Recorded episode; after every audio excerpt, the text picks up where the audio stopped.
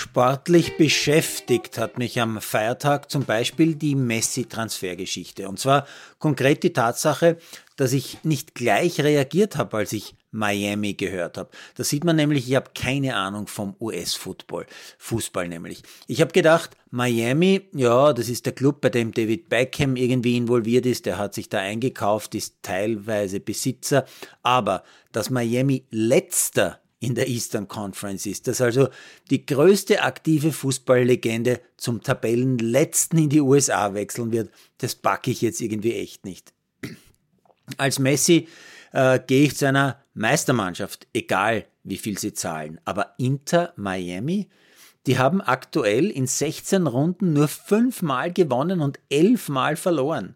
Miami hat, hat, aktuell nicht einmal halb so viele Punkte wie die Top 3 der Tabelle an der Ostküste, nämlich Cincinnati, Nashville und Philadelphia. Miami hat, so habe ich gerade herausgefunden, derzeit einen Zuschauerschnitt von 16.600 da haben nur noch vier der insgesamt 29 Teams noch weniger Zuschauer. Nummer eins ist aktuell übrigens Atlanta mit einem Schnitt von 46.000. Zum Vergleich österreichische Bundesliga Rapid mit 18.800, deutsche Bundesliga mit 81.000 pro Spiel. Zurück zu Messi und Miami. Ja, vielleicht werden ein bisschen mehr Zuschauer kommen, aber es ist ja noch nicht einmal ganz offiziell. Auch die Bedingungen, also die Gage ist noch nicht wirklich bekannt. Aber ich frage mich, was will der Messi dort?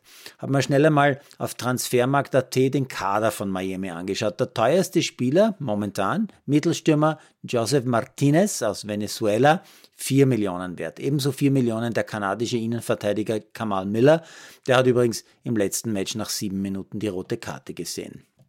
Laut Transfermarkt hat der liebe Lionel äh, aktuell einen Marktwert von zumindest 45 Millionen.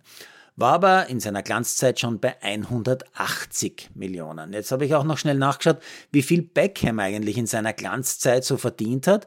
Er soll nach unterschiedlichen Berichten so um die 400 Millionen verdient haben.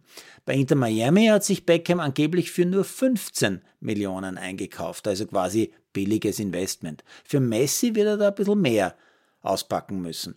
Ob alle Beteiligten mit der Aktion am Ende glücklich werden, bleibt offen. Ich werde auf jeden Fall den US-Fußball jetzt genauer beobachten. Aber vielleicht ist ja genau das der Sinn, warum die den Messi dorthin holen. Paris hat beim ersten Damenhalbfinale eine Riesenüberraschung zu bieten gehabt. In einer Drei-Stunden-Partie gewinnt Sabalenka den ersten Satz noch mit 7 zu 5 als Favoritin, dann gewinnt aber Muchova einen Satz mit 7 zu 5, pardon, 7 zu 6.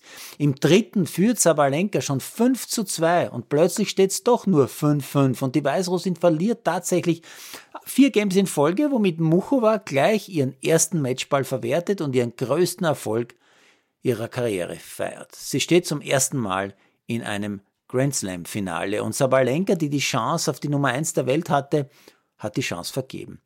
Ah ja, ich habe mir natürlich auch noch die Aufzeichnung von NBA Final Nummer 3 angeschaut. Da war schon wieder ein Triple-Double von Jokic. Aber noch auffallender war Herr Christian Braun, der in Denver wahrscheinlich Christian Brown oder so ähnlich heißt.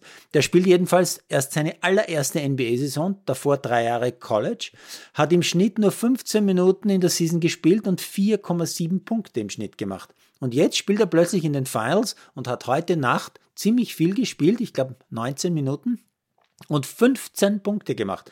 Denver gewinnt und führt in der Finalserie jetzt mit 2 zu 1.